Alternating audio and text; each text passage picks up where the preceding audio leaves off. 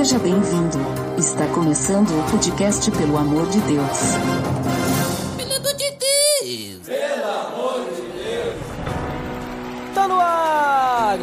Podcast, pelo amor de Deus! Eu sou Ed The Drummer e hoje estou com dois líderes para me ajudar nessa conversa. Direto do Resistência Podcast, Daniel de Oliveira. Fala Ed, fala ouvintes do podcast Pelo Amor de Deus. Com alegria que estou retornando aqui ao PADD para poder gravar mais um podcast e fico feliz e esperançoso de poder ser útil aqui para a gente poder aprender mais sobre o nosso Senhor, poder aprender mais da palavra de Deus, que sempre nos edifica e sempre nos coloca no caminho certo. Tava vendo aqui, tem dois anos né, que eu gravei com o PADD da última vez que eu participei. O último episódio que tu gravou, Daniel, foi o episódio 136, Daniel. Que a gente falou lá, Tabernáculo da Nova Aliança, lá em 2018, cara. Já Isso, muito faz tempo. mais que dois anos já. Mas é isso aí, bom tê-lo de volta aqui. É um prazer todo meu e obrigado pelo convite. E também agora aqui, pela terceira vez o PDD, tirando os PDD extra, né? Porque os PDD extra não entra na contagem normal, se não é mais. Mas aqui no PDD normal, aqui, Maior Spinelli. E aí, pessoal? E aí, ouvintes do PADD? Muito legal estar aqui de volta, Ed. Ainda aguardo pra gente gravar aquele podcast de RPG.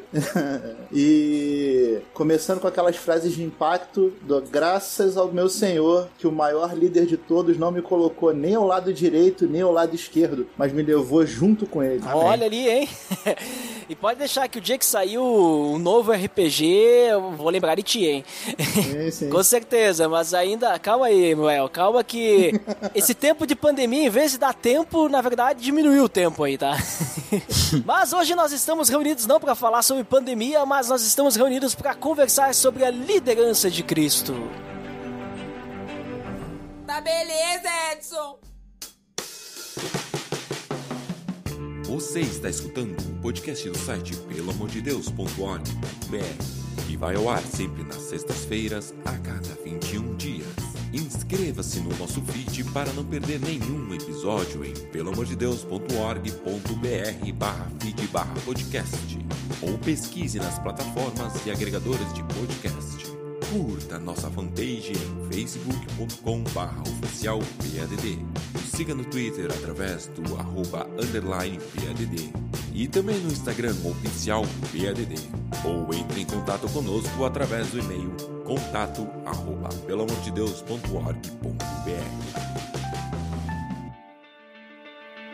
Muito bem, pessoal. Então, vamos hoje conversar sobre liderança, mas não qualquer liderança, né? Vamos conversar sobre a liderança de Cristo. Até porque teve um episódio já que a gente conversou sobre liderança, sobre, vamos dizer assim, a liderança de um personagem da Bíblia, que foi sobre a liderança de Neemias. A gente falou lá no PDD 77 e falando de vilharia, isso aí foi lá em 2016, então é bem antigo. Inclusive, link no post aí para você conferir aquele episódio. Mas hoje nós vamos falar sobre a liderança de alguém bem mais importante, né? E posso dizer com todas as palavras que é bem mais importante mesmo que Neemias, Com que é o certeza. nosso Senhor Jesus Cristo. Sim. Né? Nosso Senhor Jesus Cristo que é, vamos dizer assim, poderíamos dizer que ele é um exemplo de liderança? Poderíamos dizer que ele é um líder? Que ele foi um líder? Antes da gente falar sobre isso, eu gostaria que alguém me dissesse o que, que significa liderança, né? Porque é importante a gente saber o que, que, que, que significa, né? Pelo menos a definição do dicionário. Aí quem é que pode me dizer aí? Eu já abri no dicionário aqui, Ed. Opa, vai lá, Mael. Então me diz aí o que que é liderança, o que significa ser líder aí, me diz aí. Liderança é um substantivo feminino que significa função, posição ou caráter de líder, espírito de chefia, autoridade, ascendência, ou por metonímia, pessoa ou grupo de pessoas que possuem espírito de exercer a chefia. Olha ali, então o, o chefe é, é um líder, então. Sim. Sim. Então liderança tem a ver com líder, né? Alguém que, vamos dizer assim, direciona, é uma autoridade, alguém que coordena, alguém que dá direção. E aí agora quando a gente então olha pra Jesus, Daniel, tu diria então que Jesus ele foi um líder? Existem algumas características de liderança que a gente pode ver em Jesus? O que que tu me diz sobre isso? Com certeza, Ed. Vou trazer aqui também mais um significado de liderança, Uhum. que ele diz assim, que liderança é a arte de comandar pessoas, atraindo seguidores, influenciando eles de forma positiva e influenciando também de forma positiva as suas mentalidades e os seus comportamentos. Jesus, com certeza, ele é um líder, e um líder natural, né? Um líder por natureza. Faz parte da natureza de Cristo ele ser um líder, porque ele é a própria autoridade existente, né? A Bíblia vai nos apresentar ele como o Messias, como o Deus Filho, como aquele que criou o universo. Então, por natureza, ele já é a própria autoridade. E ele que determinou e traçou os caminhos, né? Ele que nos criou, ele que nos trouxe ao mundo, ele que projetou esse planeta, projetou o universo, projetou tudo que os nossos olhos veem e também nos projetou e nos criou com um destino. Então, nada mais do que lícito e correto nós olharmos para a pessoa de Jesus como aquele que é naturalmente o líder de tudo, porque tudo provém dele. Dele, por ele e para ele, né? Isso, como diz o apóstolo Paulo lá, que tudo foi feito por ele e para ele. Então, não existe sentido na nossa vida no que vamos procurar a fazer, o que nós, como nós devemos ser, como nós devemos viver a vida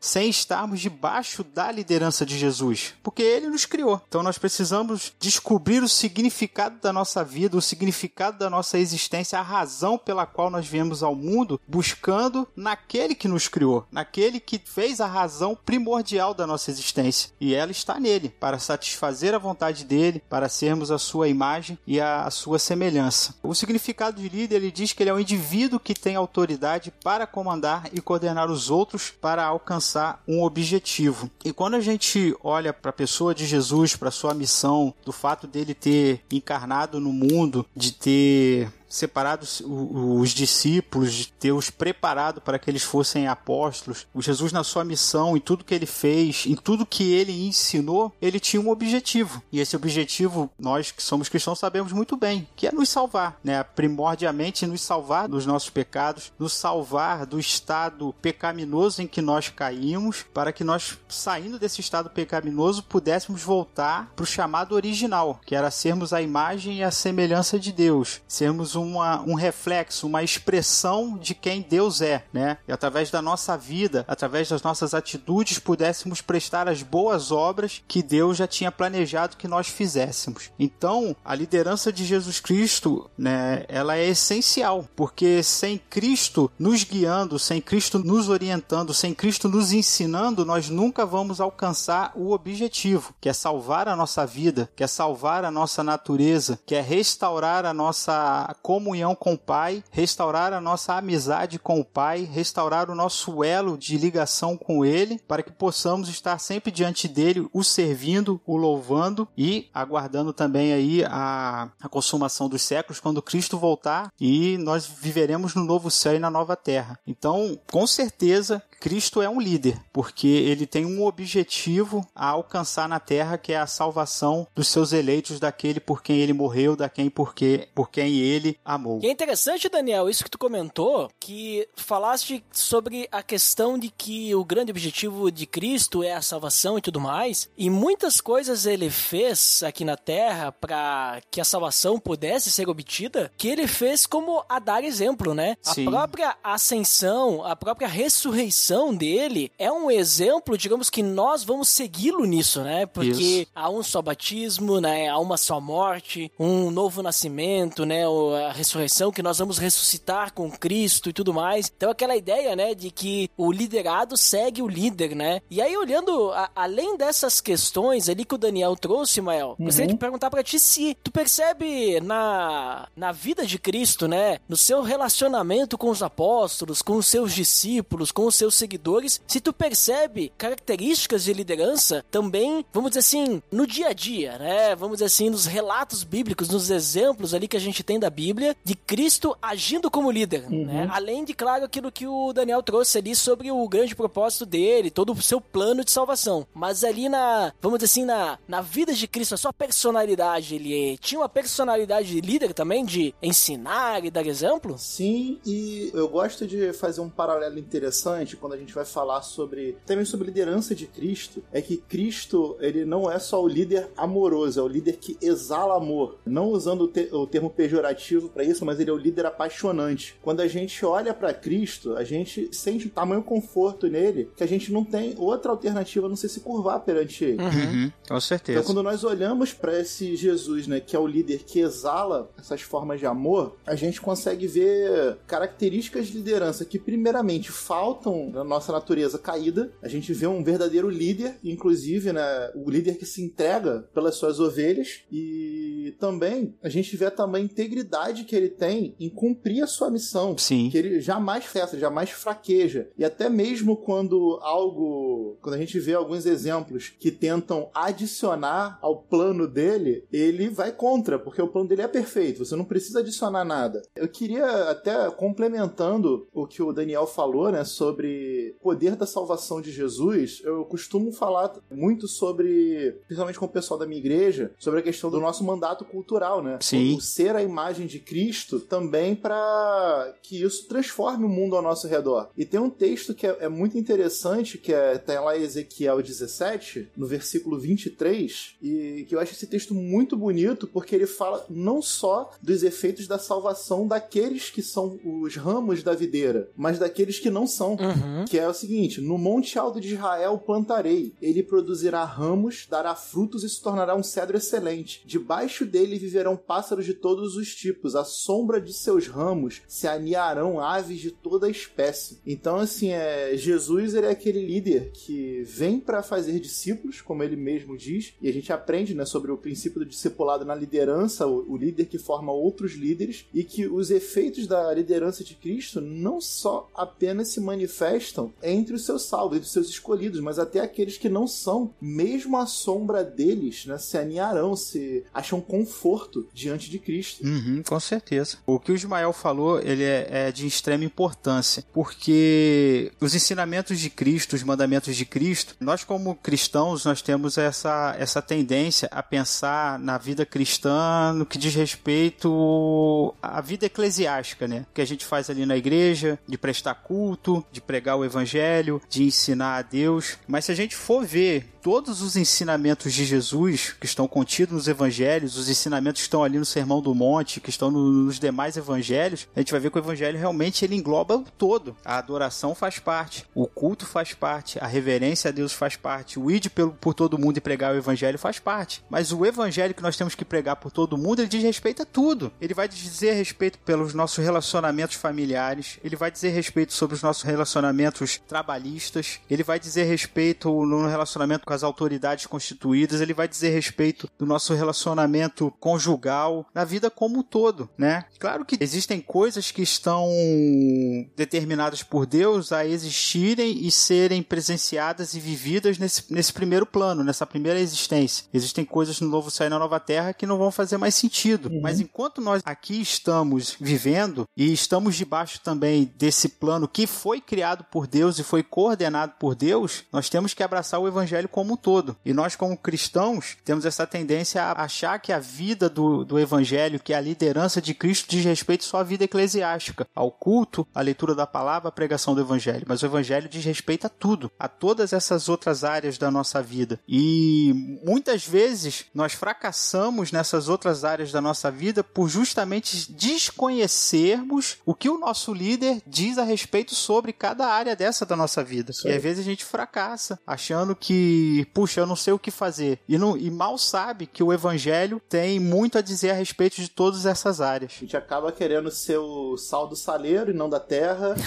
é, né, a lamparina em- embaixo da, embaixo da candeia e não no velador, Isso. ou a cidade de- é, dentro da caverna e não em cima do monte, né? Aham, Sim. com certeza. E adicionando o que vocês comentaram ali sobre Jesus, uma coisa que eu acho interessante, né? E foge bastante do que vocês falaram, mas como complemento, que o próprio Jesus se declarava como líder. né? Ele nunca falou assim, ah, eu sou o líder. Mas, tipo, quando a gente olha a forma como ele, vamos dizer assim, a postura que ele tinha, né? Naquela época, os líderes, é, eles eram os mestres, né? Porque o mestre, é alguém, né, que tem discípulos, né? Então ele era um líder, né, daquelas pessoas. E aí quando Jesus ele vai conversar com as pessoas, ele faz o quê? Ele sobe no monte, né, num lugar um pouquinho mais elevado e ele se senta pra falar. Ele não fica em pé pra falar. Na verdade, as outras pessoas ficavam ali, né, em pé e tal, pra ouvir o mestre falando. E essa era uma postura normal dos mestres daquela época, né? Naquela cultura que eles se encontravam, né? O mestre, Uhum. ele não ficava em pé pra falar. E uma vez eu falei isso aí na, na igreja, eu disse assim, olha, hoje os tempos mudaram, né? Hoje o preletor fica em pé e as pessoas ficam sentadas assistindo, né? Escutando a palavra, né?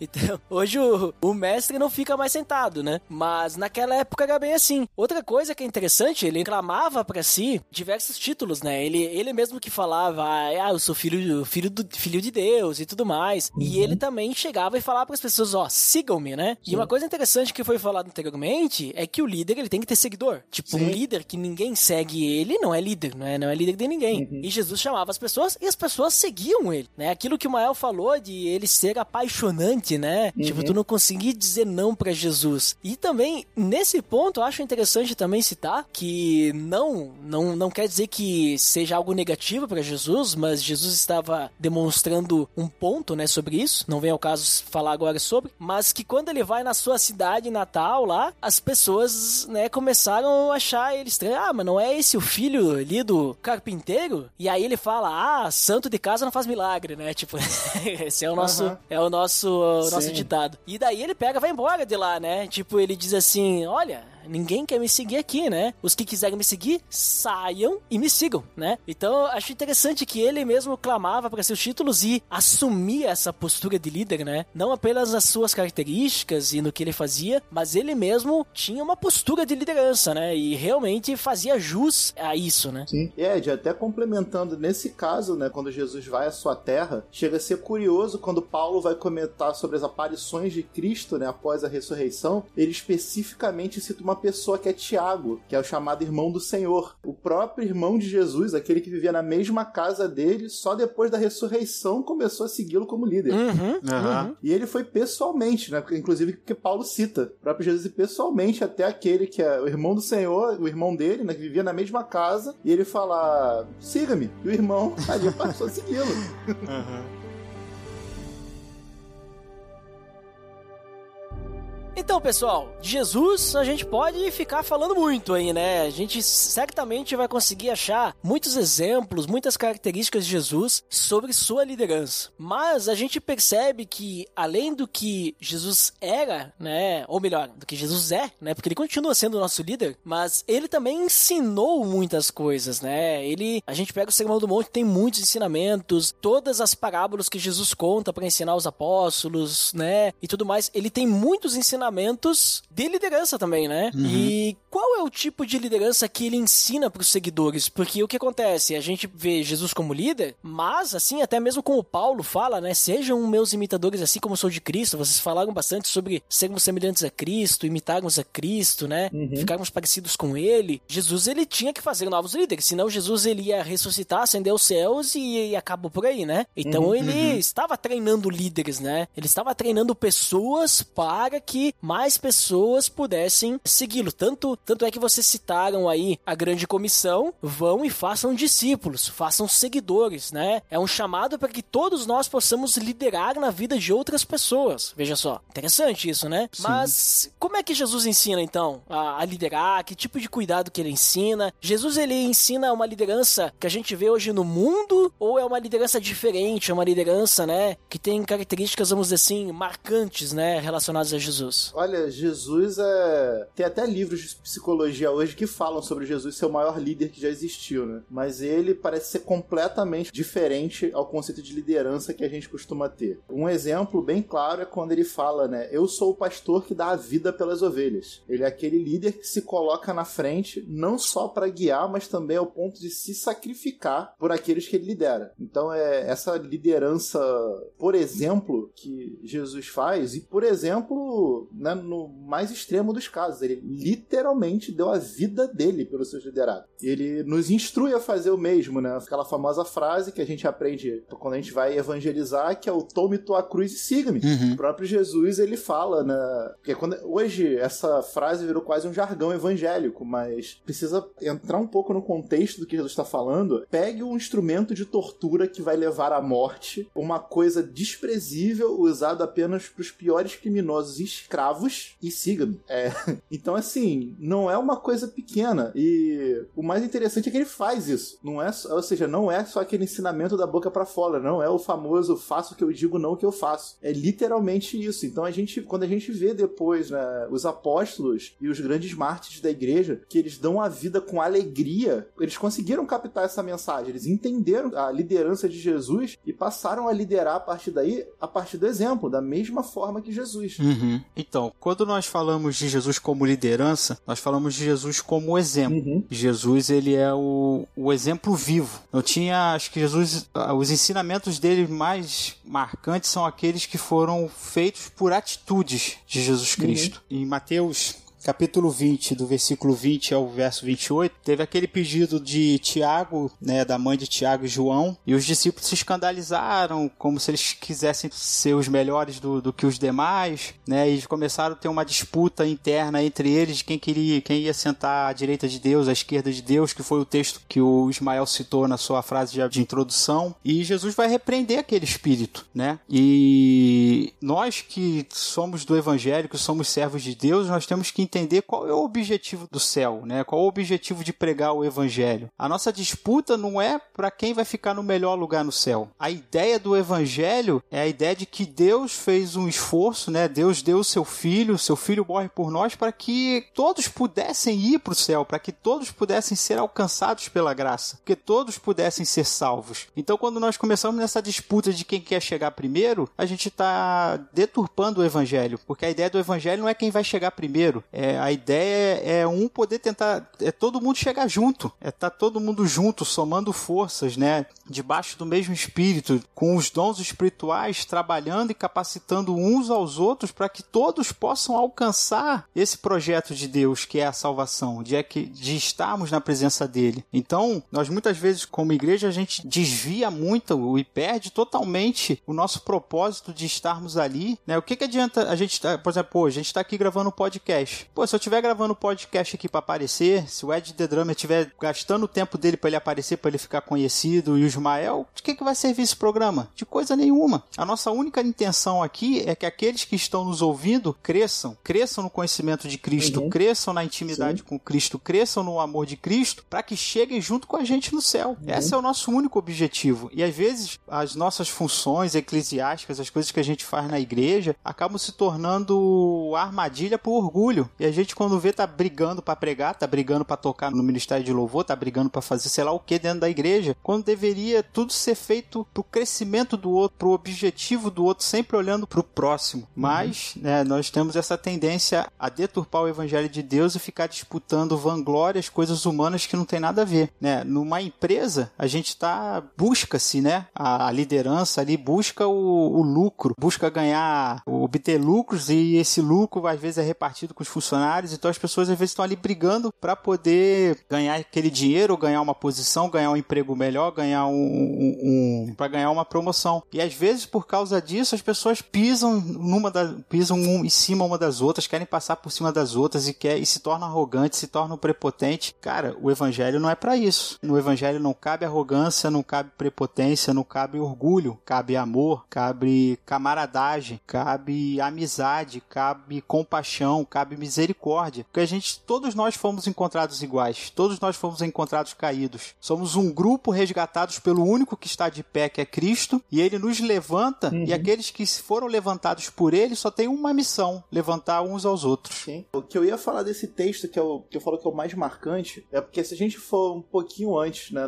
no caso, no meu caso, que é em Marcos 10, Jesus está uhum. falando sobre a morte dele. Ele está predizendo, e eu gosto muito, né, o pessoal deve conhecer o Jonas Madureira, ele tem aquele livro dele, Inteligência Humilhada, e tem uma parte que ele fala sobre Cristo se humilhando, né? Que ele chama até esse, esse capítulo de Deus humilhado. E Jesus ele deixa bem claro o que, que vai acontecer com ele, que ele vai ser condenado à morte, vai ser zombado, cuspido, açoitado e morto, e depois de três dias ressuscita. E aí os discípulos interpelam ele com essa pergunta, né? De que, ah, quem é que fica à sua direita ou à sua esquerda? E o, interessante é que Jesus fala, vocês não sabem o que vocês estão pedindo. Vocês, uhum. vocês acham que vocês podem fazer o que eu vou fazer? É como se ele estivesse falando, vocês não ouviram o que eu acabei de dizer que eu vou fazer? Vocês só olharam pra um pedacinho daquilo e, né, eles, eles respondem dizendo sim, né? Sim. E Jesus fala: olha, a minha direita e a minha esquerda não me compete conceder porque já tá preparado. E aí o, o porquê que eu comecei com aquela frase é porque é interessante que quando Jesus está predizendo a sua morte, alguém questiona sobre sua direita e sua esquerda, basta a gente lembrar que na cruz ele teve ladrões à sua direita e sua esquerda. É, eu ia comentar isso.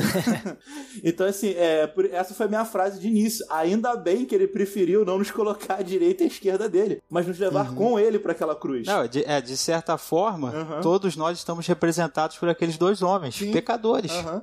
Né? E graças a Deus que ele estava no nosso meio, né? Uhum. Entre nós, né? Sim, sim. Então, assim, é olhar pra Jesus né, nessa posição que existe um. Se eu não me engano, é um conto antigo, né? Que fala que é o rei e o escravo, em que um rei questiona um escravo sobre a posição de servir. E ao final o rei chega à conclusão de que ele serve tanto quanto o escravo. Porque, né, ele, como um bom rei, ele tem que fazer o melhor pelo seu povo, ele tem que fazer tudo que é justo, tudo que é bom. Então ele se via na mesma posição que o escravo. E é, é curioso a gente ter esse, esse, esse conto, se eu não me engano, ele é da Idade Média, esse conto histórico, e ver Jesus nessa mesma posição, como o rei servil. Aquele rei que, inclusive, vai falar a própria frase: entre vocês não é um dominando o outro. É pelo contrário, é um servindo o outro. É assim Sim. que vocês vão ser grandes. Então, assim, isso já mostra, né, a, a exemplo do que, o, do que o Daniel falou, por exemplo, quando as pessoas brigam pra disputar, e a gente brigam por cargos, brigam por autoridade, e a gente vê isso, inclusive, infelizmente, dentro das igrejas, quando eles estão eles se desviando do foco, eles não estão olhando para aquele que estava no meio da cruz. Eles estão querendo ficar la- do lado direito e do esquerdo, só que sem olhar para a cruz. Eles acham, como os próprios discípulos disseram, eles querem lugar de glória. Uhum. Enquanto Jesus nos chama para um lugar de humildade, ou, né, como eu citei os nomes madeireiros, ou de humilhação,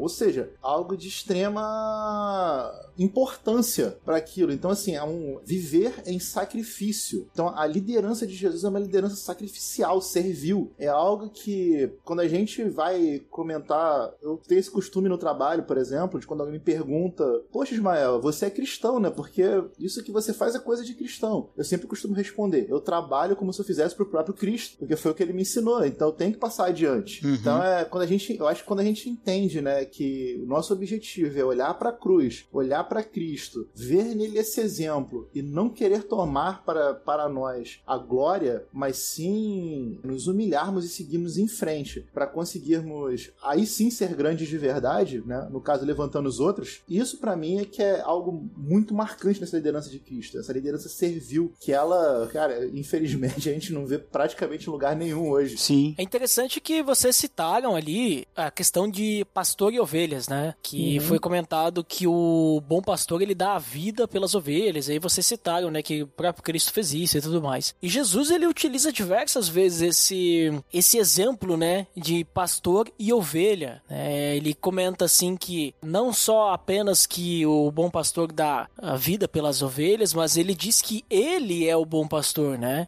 Tipo, ele fala, ele nos chama de ovelhas, ou seja, um animal totalmente indefeso, e ele diz: Olha, eu sou o pastor, que não apenas vai dar vida, mas eu sou aquele que, quando se perder uma, eu vou atrás, porque eu sei que aquela que tá perdida, ela nunca vai encontrar o resto do rebanho, porque a ovelha é um bicho burro. É um bicho que se tiver começando a subir a água, ela não vai pro lugar que é mais alto, ela morre afogada, né? Porque ela não sabe o que fazer. E nós somos assim, né? Muito por causa do nosso pecado, que nos cega, que nos leva pro precipício e tudo mais, né? Então é interessante que ele demonstra que um verdadeiro líder, né? Ele tem que ser como um pastor de ovelhas, porque os liderados nem sempre sabem para onde tem que ir. Então o pastor, quando ele fala sobre isso, ele tem que dar alimento pro liderado, né? Ele tem que confortar o liderado, ele tem que corrigir, tem que proteger, né? Tem que ser aquele que vai estar dando direção e as ovelhas vêm seguindo atrás, né? E tal, cuidando delas, né? E isso é, é muito real, assim, em Jesus e naquilo que ele falou para os apóstolos fazerem, né? Que eu vi você citando sobre igreja e tudo mais. O pessoal fica com, vamos dizer assim, o propósito errado em liderar, né? E falando um pouquinho mais sobre igreja, tipo, como é que a gente pode então aplicar o exemplo de liderança dentro da igreja? O exemplo de Jesus, né? Eu já vi que vocês falaram, olha, a, a ideia não é a gente fazer para aparecer, porque isso não é o que Jesus fazia. Jesus não queria aparecer, né? Tipo, acho que tu ser pregado numa cruz não é com o objetivo de aparecer, né? Acho que tem jeitos melhores de fazer isso, né? Tipo, tipo, imagina naquela época lá ser uma estrela do rock e tal, né? Acho que ia ser mais fácil, né? É que eu lembrei agora do Brão Barbosa, que tem o, o Jesus uh, Rockstar lá, Sim. como é que é? Superstar. É, né? não, não, não lembro, mas eu vou deixar o link no post aí da, da tirinha uhum. dele aí pra vocês procurarem. É, olha, é, tem, fala assim, tem uns métodos sim de aparecer, como por exemplo, inclusive foi oferecido a Jesus, né? Todos esses sim. reinos te darei se curvado me adorares. Ótimo, né? Na nossa concepção humana, nossa, uma maneira muito simples de, de aparecer. Olha só, Mael, só te cortando. Toda essa igreja eu te darei se tu, né, se curvar pra mim, né? Aham. Uhum. Muito cuidado, Sim. né? Verdade. Olha que, o que para mim é, é assim, que é uma coisa que talvez, às vezes, falte muito na igreja. Eu costumo falar isso em um salmo que todo mundo conhece, mas ninguém olha para um pontinho dele que é tão importante. O que é viver sempre em Cristo? O pastor Leonardo, pastor da igreja que eu fazia parte antes de me mudar de volta aqui pro Rio, um abraço para ele, inclusive, que deve estar tá ouvindo, ele falava muito da expressão apostar a vida, que era, quando a gente usa esse exemplo da ovelha, que é um animal tolo, imagine uma ovelha que ela vai seguir cegamente um pastor independente de para onde ele vá. Ele não, ela não vai olhar pro lado, ela vai olhar para ele. E no Salmo 23, no versículo 4, tem aquela frase que é muito famosa, mesmo quando eu andar pelo vale escuro da morte, não terei medo, pois estás ao meu lado, tua vara e teu cajado me protegem. É curioso que, assim, quando a gente explica, né, Davi que escreveu esse salmo era um pastor. E esses vales que ele tá citando aqui era o tipo de lugar que pastor nenhum passava. Que era um lugar que tinha animais selvagens, era escuro, podia ter salteadores. Então, assim, era um lugar impassável por um pastor. Mas a ovelha que vê Cristo de verdade, né, que o vê como esse líder tão perfeito que ele é, ele vai conseguir andar nesse lugar, que é o pior de todos, na maior segurança, porque ele sabe quem é o pastor dele. Então, quando a gente aplica isso para a igreja, é aquela frase: é colocar Jesus no lugar de cabeça que ele é. Não é o olhar para o homem, é o olhar para Deus, olhar para Cristo. E isso tem que transparecer em tanto na figura de nós, professores de escola dominical, professores de jovens, professores, líderes de célula, como pastores, evangelistas, né, os cargos é, oficiais da igreja, por assim dizer, de sempre apresentar um Jesus que, como eu falei, não só que é Jesus apaixonante ao ponto de que quando você olha para ele, você tem certeza que não vai ter medo de nada, porque uhum. ele tá contigo. Então, é ele é o líder, ele consegue, ele vence, ele é forte. E, e quando a gente faz o exemplo da vara do cajado, ele é forte inclusive para quando você se distanciar das ovelhas, ele te pegar lá e te trazer de volta. E isso, eu falo que quando a gente entende isso, a gente só pode chamar isso de amor infinito, porque a gente não tem como descrever, né? É um exemplo tão maravilhoso de Cristo para a igreja que a gente devia seguir sempre. Sim. A gente está falando aqui do exemplo de Cristo aplicado na, na, na, nossa igreja, né? Aplicado a cada um de nós, uhum. como aqueles que, que estão convivendo ali e que recebemos de Deus a missão de edificar a igreja. Nós somos os instrumentos de Deus. Ele nos dotou de dons e talentos e capacidades para a gente edificar a igreja. A gente já discutiu aqui, a gente sabe que muito dos problemas que acontecem na igreja é porque as pessoas têm usado a função eclesiástica eclesiástica, a função cristã ou qualquer ou os próprios dons que receberam para se vangloriar. O erro é quando a gente perde o objetivo e esquece que os nossos dons e talentos são para capacitar e para edificar a vida do nosso próximo. Uhum. A gente uhum. vai ver muito claro isso aí lá em 1 Coríntios, né? Sim. Os coríntios começaram a se vangloriar dos dons que eles tinham recebido, começaram a se achar a igreja supra-sumo. Para eles, eles deviam estar à direita ou à esquerda de Deus. Uhum. O apóstolo Paulo vai falar: gente, vocês esqueceram a essência do amor. Sim. Tudo isso que vocês receberam foi para vocês serem ministros do amor de Deus. Os dons, o dom de línguas, o dom de ministrar, o dom de pregar, o dom, qualquer dom que a gente exerça na igreja é para edificação da igreja. Eu gosto muito do apóstolo Paulo na sua carta de abertura ali no, no na sua introdução da carta aos Romanos, o modo que o apóstolo Paulo se expressa do desejo de ele estar ali com, com a igreja de Roma. Ele foi impedido, né? Alguma coisa estava impedindo ele não pôde realizar essa viagem, ele não pôde estar presencialmente, mas o desejo dele era tanto de estar com aquela igreja que ele foi escrever uma carta. Agora presta atenção o que, ele fala. Olha só, a partir do verso 9. Porque Deus a quem sirvo em meu espírito, no evangelho de seu filho, é minha testemunha de como incessantemente faço menção de vós. Em todas as minhas orações, suplicando que, em algum tempo, pela vontade de Deus, se me ofereça boa ocasião de visitar-vos. Porque muito desejo ver-vos a fim. Olha qual o objetivo de Paulo de ver a igreja, de se encontrar com eles, de repartir convosco algum dom espiritual para que vocês sejam confirmados. Isto é, para que em vossa companhia reciprocamente nos confortemos por intermédio da fé mútua, vossa e minha. Pô, cara, olha só que maravilha. Olha a expectativa dele. A expectativa é ele assim: olha só, aquilo que Deus colocou em mim, aquilo que Deus me ensinou, aquilo que Deus me deu, eu tô doido para dar para vocês. Porque não foi para mim. Deus me deu justamente essas capacidades, esses talentos, esse conhecimento, essa sabedoria para eu entregar para vocês. Só que o apóstolo Paulo, ele é humilde. E a gente tá falando aqui sobre humildade. Ele reconhece que não é só ele que vai lá abençoar os outros. Que a partir do momento que ele encontrar aquela galera boa de Roma, porque eles eram cristãos também, ele também ia ser reciprocamente confortado, porque eles compartilham a mesma fé em Jesus Cristo. É muito bonito isso, cara. Cara, é muito bom o que a gente tá fazendo aqui hoje, né? O, eu sou do.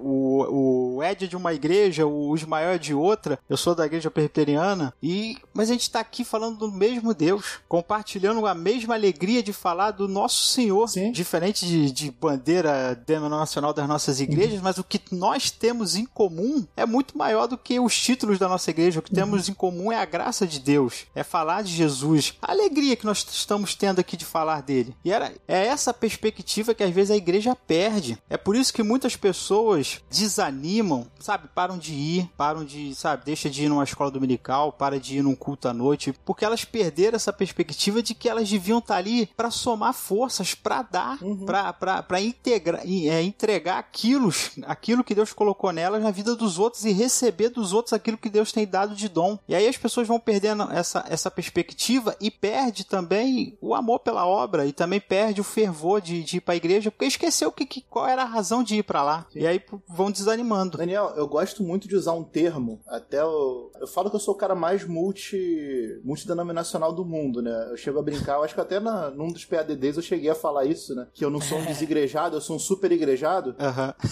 É porque assim, é, eu fui nascido, eu sou nascido e criado na Assembleia de Deus, fui pra igreja presbiteriana, inclusive agora que eu voltei ao Rio, tô de volta nela. Estava dando aula numa igreja batista e tô fazendo seminário Nova Vida. Então,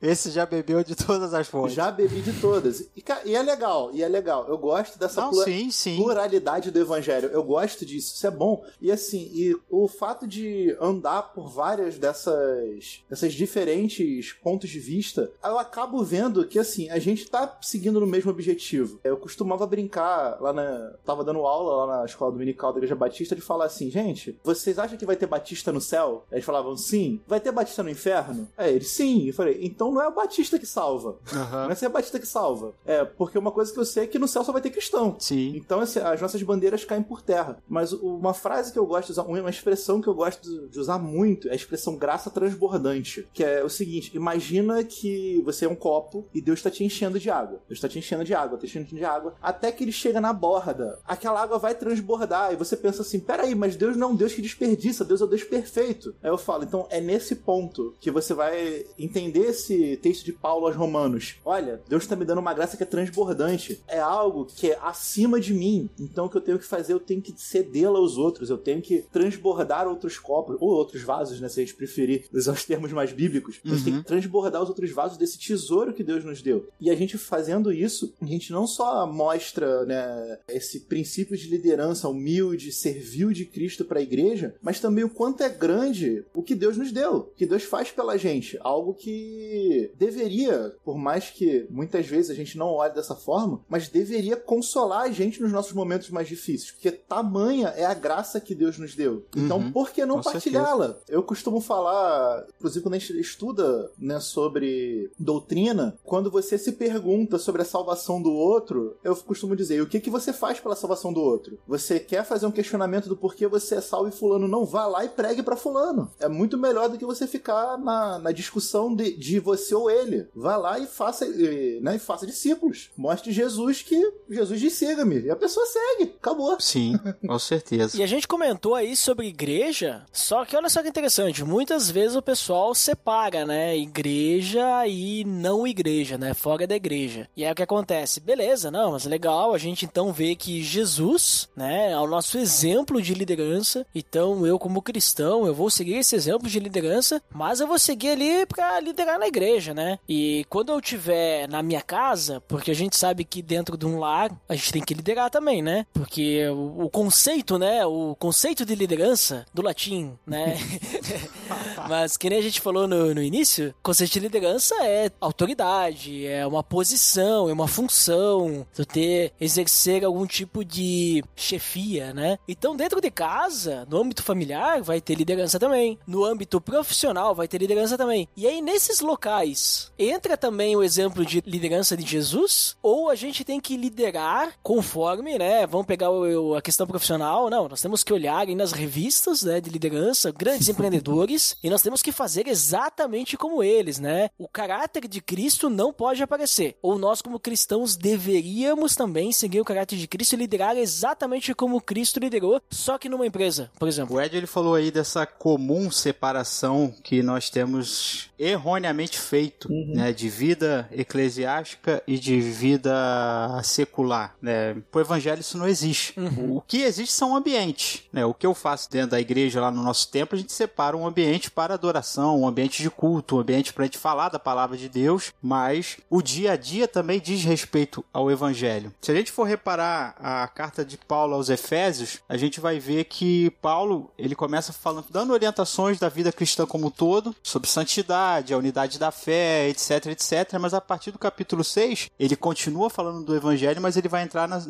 nas áreas que a gente acha que muitas vezes não tem nada a ver. Que aí ele vai falar sobre o lar cristão, filhos e pais, e lar cristão, servos e senhores. E é onde ele vai falar sobre a relação daqueles que, dos servos aqui, né, no caso da época de Paulo, que eram os escravos e não sei o que, mas que a gente pode fazer uma aplicação ao trabalho, né? E o apóstolo Paulo diz assim a partir do verso 5 de Efésios 6: Quanto a vós outros, servos, obedecei ao vosso Senhor segundo a carne, com temor e tremor, na sinceridade no vosso coração, como a Cristo, não servindo à vista como para agradar a homens, mas como servos de Cristo, fazendo de coração a vontade de Deus, servindo de boa vontade como ao Senhor e não como a homens, certo de que cada um, se fizer alguma coisa boa, receberá isso outra vez do Senhor, quer seja servo, quer seja livre. Quando nós pensamos aqui no, no âmbito de trabalho, o Ismael ele falou uma parada que a gente, como igreja, a gente tem a tendência de esquecer, e também é, é um ponto mais teológico, que é a questão do mandato cultural. Uhum. Quando Deus disse para Adão e Eva que eles deviam sujeitar o mundo, dominá-lo e não sei o que, ele estava falando sobre trabalho,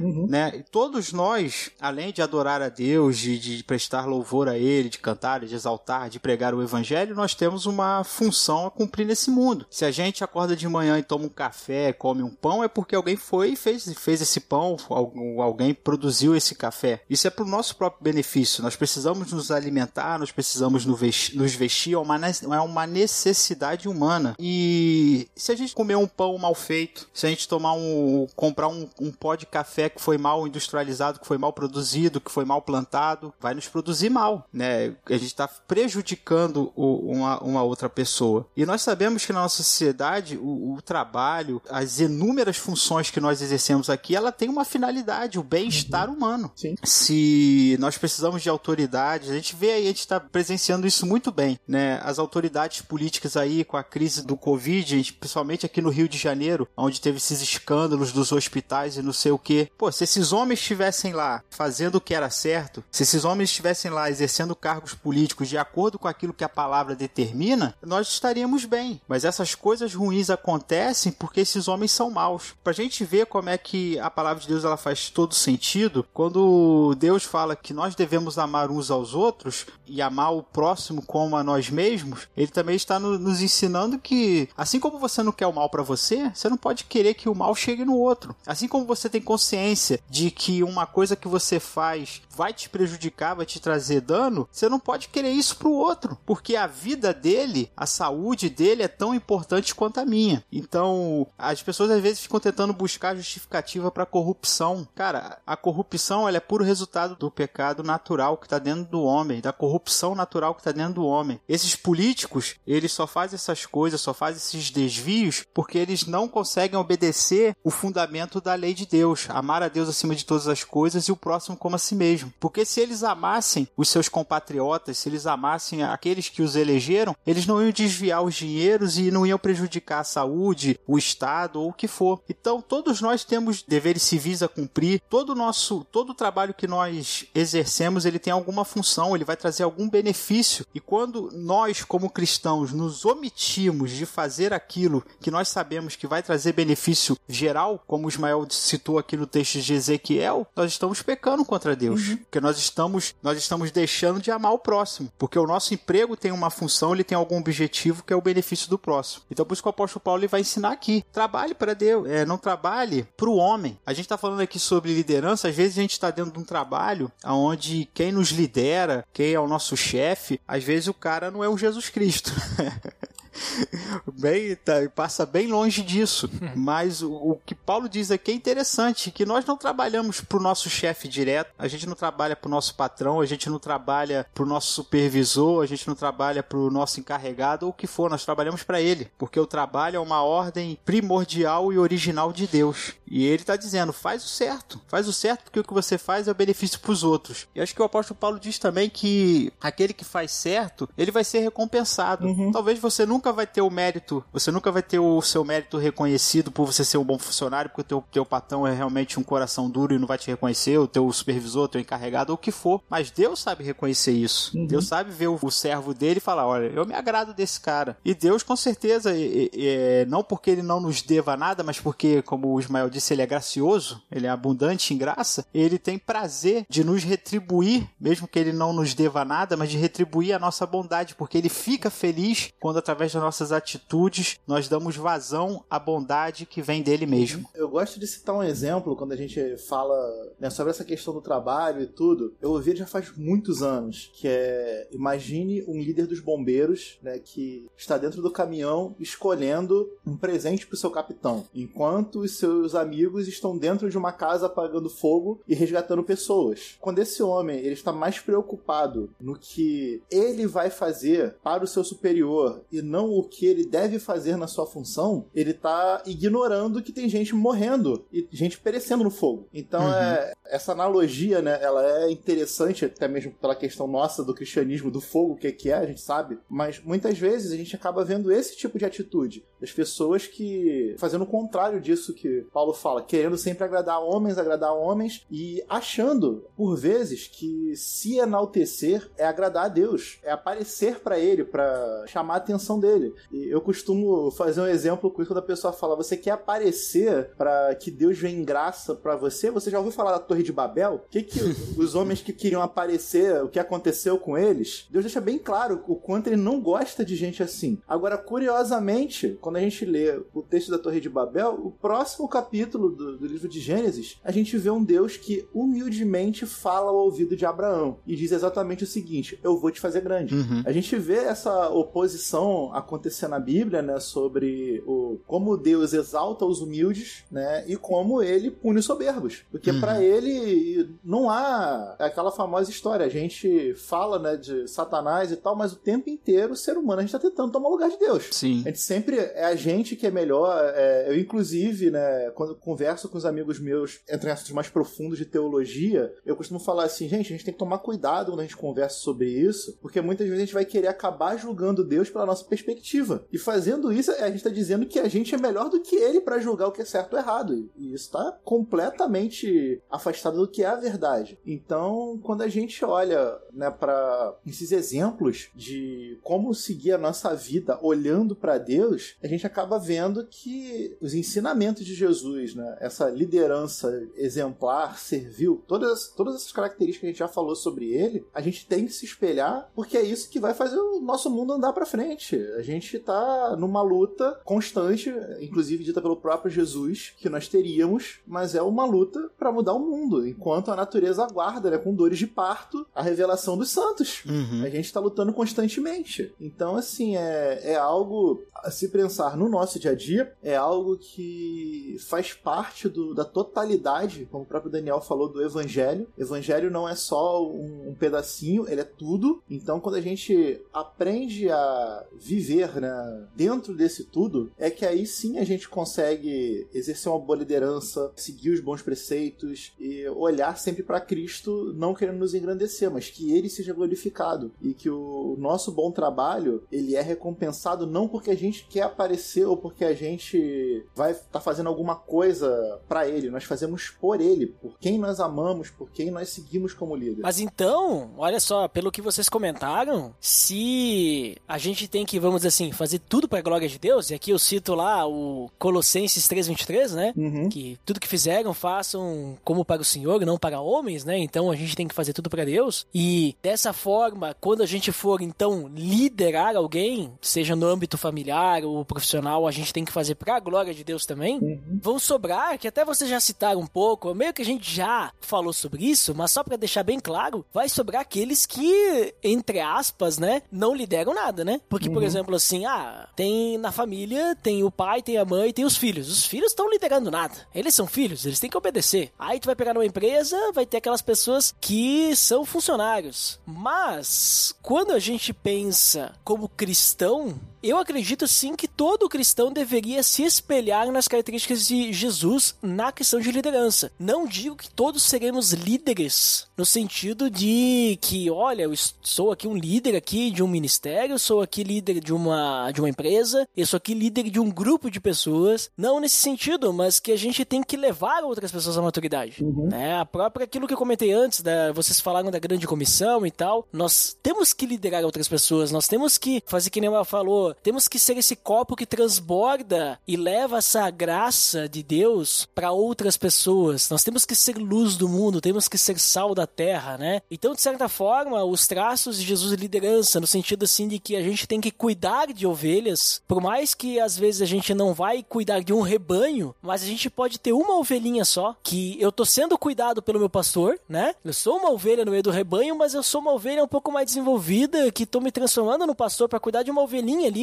que tá começando a conhecer quem é o grande pastor, né? O, o pastor. Não sei se vocês concordam com essa ideia, mas eu creio assim que de certa forma aquilo que Jesus nos mostra, se a gente quer ser semelhante a ele, nós temos que ser semelhante em tudo, né? Inclusive cuidarmos uns dos outros, que inclusive tá na Bíblia, né?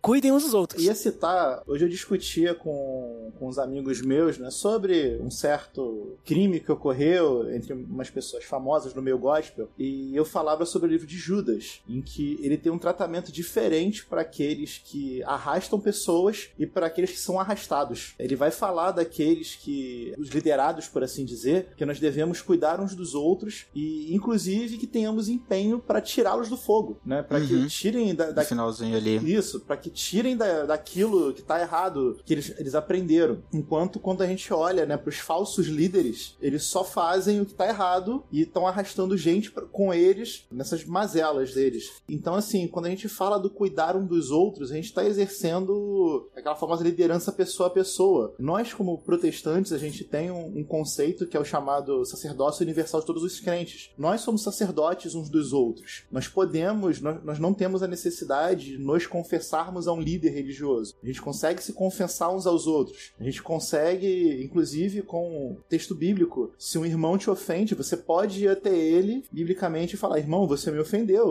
E com o objetivo de ganhar o nosso irmão. Nosso objetivo nunca é a perdição alheia, é sempre ganhar o nosso dele. irmão. É sempre a salvação do, do próximo. Né? Se o Ed fala alguma coisa que me ofende, eu chego ao Ed, poxa, Ed, você me ofendeu assim, assim, assim. Pode ser eu que esteja interpretando algo errado, ou pode ser ele que tenha cometido um erro. Em ambos os casos, a gente está preocupado com a salvação do próximo. Então a gente precisa viver constantemente nessa liderança de um pro outro, nesse sacerdócio de um pro outro, de nos ajudarmos, nos confessarmos, né? Um mandamento bíblico, inclusive, né? Confessai-vos uns aos outros, para que a gente possa crescer e, e assim a gente entre cada dia mais numa questão, talvez, que a gente falou bastante, só que ficou mais subentendida, é que o maior traço, talvez, da liderança de Jesus, em todos os aspectos, desde a criação, é o aspecto de relação de Jesus. Ele era um líder que tinha uma relação com os, os seus liderados. Então, assim, não é um relacionamento frio, é um relacionamento de, de intimidade. E ele pede que nós tenhamos isso uns com os outros, né?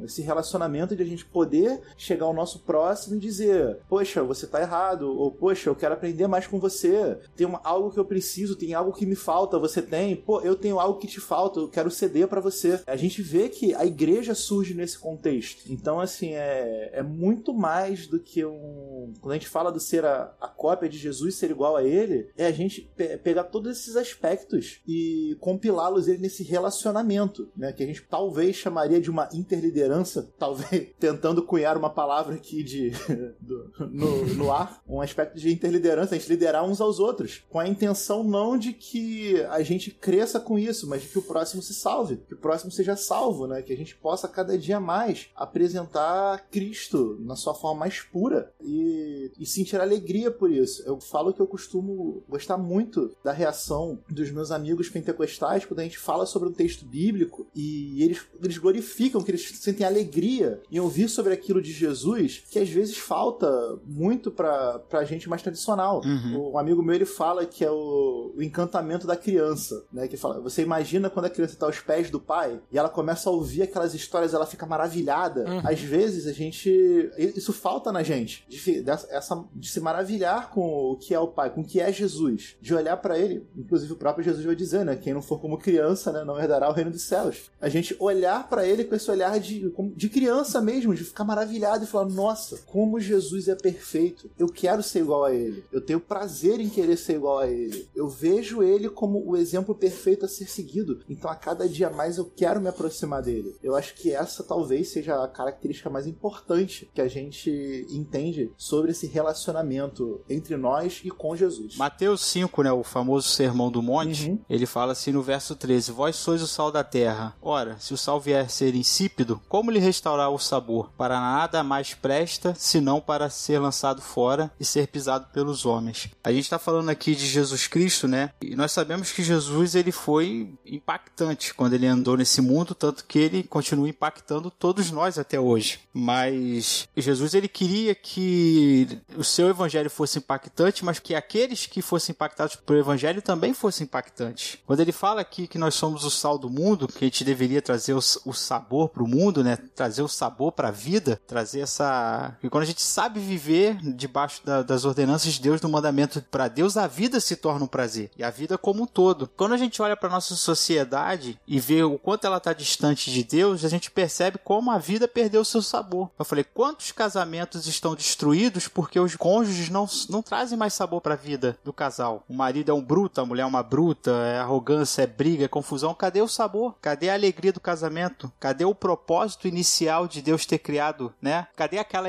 a alegria de Adão? Opa, essa daí é varoa, essa é osso do meu osso, sangue do meu sangue, carne da minha carne, essa daí que vai somar comigo, né? A gente vai percebendo que quando a gente se afasta Daniel, a gente até, eh, hoje tem até o casamento por contingência, né? A pessoa já casa pensando em separar. em né? separar. Já, pô, isso é bizarro, né? As pessoas já casam já pensando no fracasso. Sim. E não era para as coisas não deveriam ser assim. Eu sei que nós somos homens, eu sei que nós somos falhos, eu sei que o velho homem existe, mas pelo amor de Deus, Jesus está nessa equação. Jesus está na nossa vida, né? E, cara, as coisas só vão continuar sendo piores se Jesus não tiver no, no- no nosso meio e se a gente não começar a imitá-lo. Porque a- as grandes frustrações da nossa sociedade é o fato da ausência de pessoas que estejam realmente imitando Deus. Muitas vezes os nossos desapontamentos com lideranças, com pastores não sei o que, é porque eles desviaram do propósito inicial para que foram levantados para ser pastores. Né? Quantos filhos estão precisando de pais que tenham o sabor do evangelho, que os amem, que os ensinem, que os, os ensinem a andar nos mandamentos de Deus? Cara, eu, eu até hoje, eu sou muito grato pela vida dos meus pais. E eu vou falar aqui, a minha mãe hoje ainda tá na igreja, mas o meu pai se desviou e saiu. Mas o exemplo do meu pai enquanto ele teve dentro da igreja, dos dois, foi tão forte que nem a saída dele foi razão para eu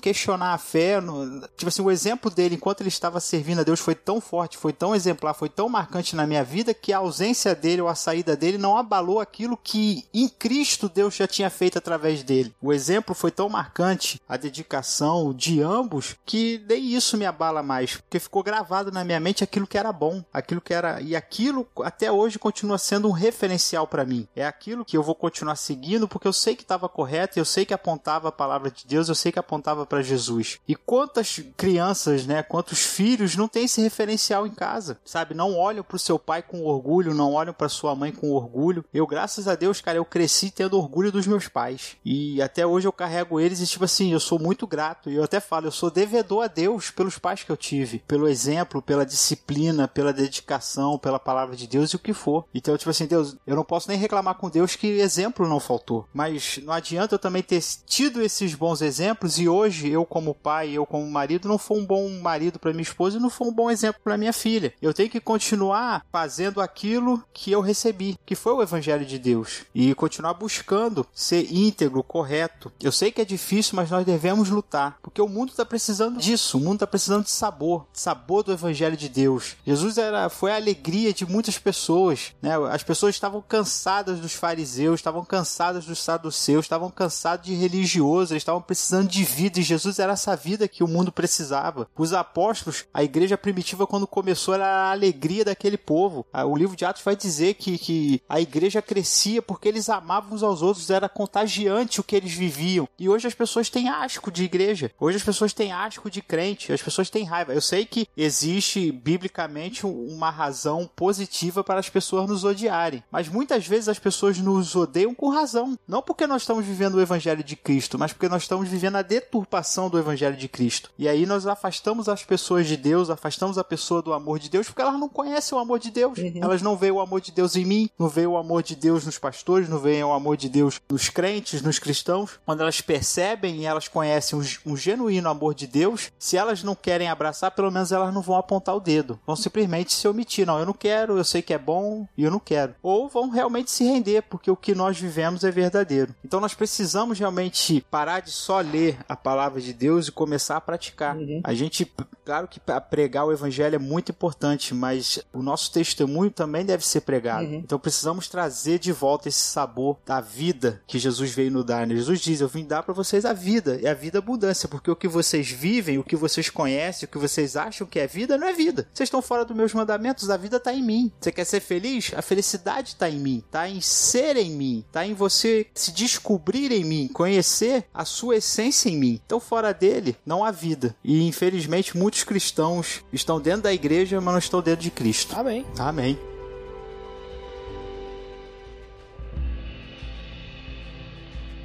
Muito bem, pessoal. Muito bom o papo que tivemos aí, nossa. E creio eu que teria muito mais para falar. Eu me segurei aqui para não falar muito, deixar vocês mais falar, porque assim, o assunto é longo, né? A gente pode ficar horas falando sobre Jesus, porque Jesus sempre tem assunto. Uhum. Qualquer tema, vamos dizer, liderança, a gente fala do amor de Jesus, a gente for falar da, da paz, da alegria, da esperança, qualquer coisa assim de Jesus, a gente sempre vai ter muito para falar, muitos detalhes, né? Mas, né, não, não vamos detalhar tanto porque o pessoal pode deixar nos comentários aí sua complementação, ó, veja aí o engajamento, veja o engajamento aí com o nosso público que não tem, não tem comentado mais, não tem comentado mais. Mas, agora chegamos então às considerações finais. Mael, por favor, você primeiro aí, deixa aí o que você finalmente considera, depois quiser deixar o pessoal onde eles podem te encontrar, fica à vontade. É, eu acho que tudo que a gente conversou hoje, né, que seja de exemplo pra gente, pra todos os ouvintes, para os nossos amigos que estão nos ouvindo, que eles possam a cada dia mais né, tentar ser exemplo de Cristo, praticar essa interliderança, né, esse exemplo que eu citei de cuidar uns dos outros e de sempre olhar para Cristo. E se você é um líder, você é um pastor, um professor, faça com que todas as coisas que você faça apontem para Cristo, apontem para Deus. Eu ouvi uma frase essa semana, só não lembro de qual pregador, que ela é bem curiosa, que é qual foi a última vez que você bebeu água para a glória de Deus? Deus. Então é